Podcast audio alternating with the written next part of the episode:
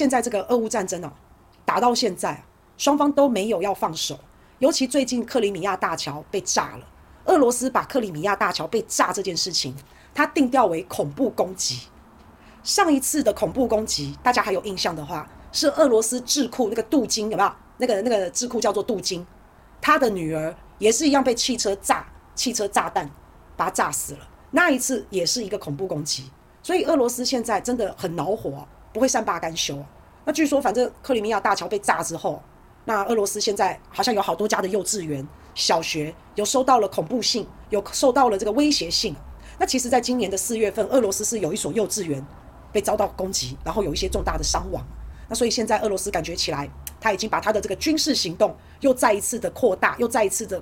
加深了。他可能会把军事行动对乌克兰的军事行动变成反恐行动啊，都有可能。你看，从十月十号开始，俄罗斯一直不断的对乌克兰。发了上百枚的导弹，十月十一号又继续长达四小时的连续的导弹的打击，打击乌克兰呢。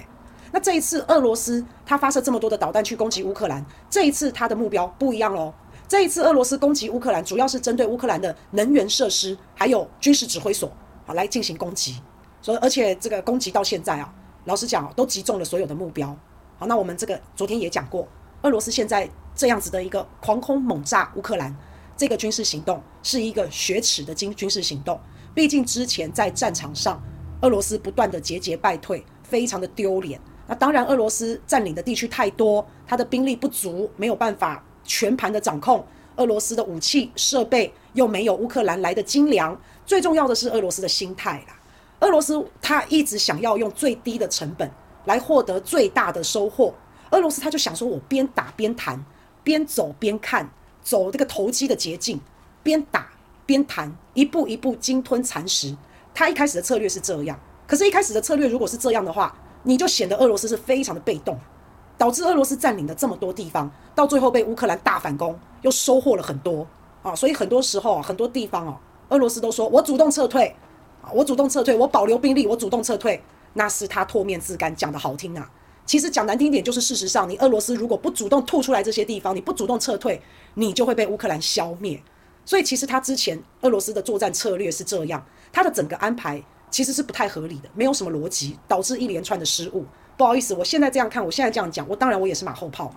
好，那不过再加上美国一直不断的提供乌克兰这么精良的装备，这么精良的武器，美国一直不断的提供支援，这件事情俄罗斯是完全无能为力的。所以俄罗斯压力，你说大不大？当然大嘛，大到现在临阵换了一个指挥官，大到现在换了一个比较有经验的指挥官，那就证明了这两天从十月十号开始，一直不断的狂轰猛炸乌克兰，俄罗斯做这个强烈的反击，就向全世界说明，诶，我俄罗斯其实还是很强大的，我在血耻，而且换了一个俄罗斯的新的指挥官，有不一样的新气象。那这一次呢，我们攻击的目标也是针对乌克兰的能源、军事设施等等，好，尤其是针对乌克兰的。能源民用设施不断的攻击，以前俄罗斯是不太攻击乌克兰的民用设施或是能源设施、基础设施。以前俄罗斯是没有这样的，因为他考虑到占领乌克兰之后，好，这些民用设施他还要继续使用嘛，他不想要花自己的钱再重建嘛。那我把这些民用设施都炸光光了以后，以后我都还要俄罗斯都还要自己出钱，啊，太麻烦了。而且炸民用设施啊，这国际社会的哦，你看你看你炸民用设施会指责挞伐俄罗斯嘛。所以他之前的战略是都比较没有去炸民用设施或是能源设备，可是俄罗斯终于清醒了，他也发现如果不去打这些乌克兰的民用设施，乌克兰人民没有任何的感受，乌克兰的生产、乌克兰的生活好像都很正常诶、哦，他正常正常到了到了这个最后，你看你看泽连斯基多么的嚣张啊，是吧？好，所以他最后现在决定啊，战略调整了，策略调整了，除了攻击乌克兰的民用设施之外啊，包括乌克兰的指挥所。这个军事的指挥系统，诶，俄罗斯也要打击了。因为如果你不打击军事指挥系统，你让这些指挥官，让乌克兰跟美国他们可以绑在一起，可以指挥作战，那这个对俄罗斯也会非常非常的伤嘛。那所以现在反正俄罗斯你就看到他一连串的策略的转变，然后针对乌克兰的攻击，民用设施、能源设施、军事指挥所，这个对乌克兰来说，也是很大的打击啊。那照之前乌克兰在战场上面好厉害哦，一直把俄罗斯打退，然后泽连斯基扬言。我要大反攻，我要把所有的失土都收复，我要在二零二三之前把克里米亚也收回来。美国也在背后不断的支援乌克兰，哦，乌克兰的非常的狂妄，泽连斯基还说，我绝对不会跟俄罗斯和平谈判，绝对不谈判。好，我这么嚣张了，弹跳的这么高，俄罗斯当然也要出来挫一挫乌克兰的锐气嘛。好，所以就是这样。之后啊，有人在猜哦，搞不好俄罗斯还会打乌克兰的总统府啊，这都不一定啊。那所以拜登现在也很头痛啊，美国、俄罗斯又不能直接的针锋相对，也不能把北约卷入战争，但是又一直不断的要帮忙乌克兰，要提供给乌克兰资源，那这把尺。就真的很难掌握了，然后提供给乌克兰这么多的资源、武器装备又这么贵，美国也不可能保住乌克兰所有的城市，它只能保护那个重点，重点就是首都基辅嘛，只能这样。那接下来我们就继续看下去啊，我们来看看俄罗斯的导弹到底用完没？俄罗斯还能够制造出多少的导弹？如果俄罗斯的导弹数量是很充足的话，那俄罗斯就会一直不断连续攻击，连续攻击，那这个时候乌克兰就会吃不了兜着走。可是如果俄罗斯的导弹不够，像俄罗斯炸个两三天，哎，停了，安静了，那完了，那乌克兰就会展开大反攻、大反击，就会这样。啊，所以现在你看交战的两方啊，彼此都在试探对方，彼此都在揣摩对方的战略，然后再来决定要怎么样的应对。所以这真的是非常非常大的考验。就看现在俄罗斯的导弹还够不够。啊，就是这样。俄罗斯他一定要打，他不可能不打，他打是为了要打出之后的和平。以前苏联遭到过解体的羞辱，现在俄罗斯如果不打，不挡住北约，不挡住北约东扩，他如果不打的话，现在的俄罗斯搞不好还会再一次面临国家解体。这个普丁绝对不可能让这种事发生嘛，所以他才会不惜一切代价，主动的发起了对乌克兰的军事行动。俄罗斯要打下乌克兰，并不这么容易哦，非常的困难哦。啊，欧洲现在也很害怕，因为欧洲也怕解体啊。欧洲也很怕俄罗斯打下了乌克兰，然后打打打打打打打到欧洲去了。俄罗斯他们也怕俄罗斯扩张啊，所以现在大家都非常的害怕。俄罗斯不打，他怕自己国家面临解体的命运；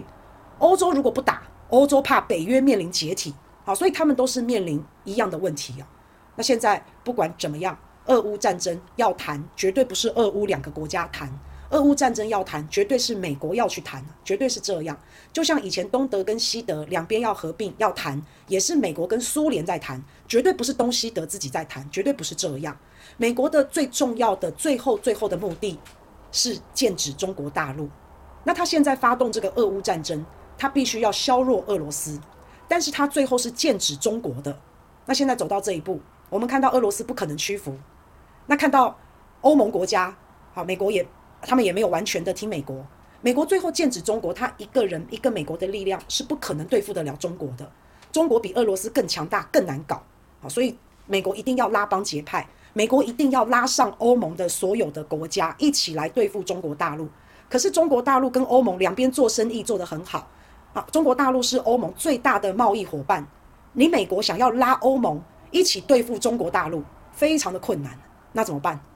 从俄罗斯先下手。从俄乌战争先开始，让欧盟觉得好可怕，好可怕，一定要抱紧美国的大腿，一定要跟美国蓝条条绑在一起。好，他当他们绑在一起之后，先一起对付俄罗斯，接下来会一起对付中国大陆。可是反正走到这一步，俄罗斯没屈服嘛，那欧盟国家也没有完全听美国的，甚至最近还传出来了，法国的总统马克龙，还有这个德国的总理肖兹，这两个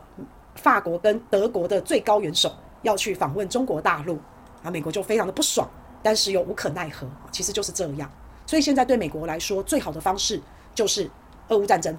遏制俄罗斯，再拉着欧盟一起。那未来呢，要来剑指中国，中国也很怕。中国看到这个状况，万一俄罗斯真的垮了，中国是没办法独善其身的。所以中国也不可能看着俄罗斯倒。那既然是这样，这两大阵营，大家就会一直追加，一直追加，一直不断的投入。所以短期之间，如果要看到这个战争啊，要结束啊，我看是蛮难的。然后双方，我看他们也都做好了心理准备，要打持久战。反正俄罗斯输不起，啊，美国呢就是想要达到他绑住欧盟的目的。那乌克兰被消耗成这样，但是乌克兰也还没有被消耗殆尽，所以还是会继续的，还是会继续下去的。